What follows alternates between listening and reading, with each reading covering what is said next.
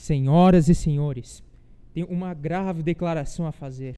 Por incrível que pareça, tanto as observações da ciência quanto a evidência diante de nossos olhos levam-nos à indiscutível conclusão de que esses estranhos seres que desceram essa noite sobre a fazenda de Nova Jersey são a vanguarda de um exército de invasores vindo do planeta Marte. A batalha em Groves Mill resultou em uma das mais retumbantes derrotas sofridas por um exército nos tempos modernos.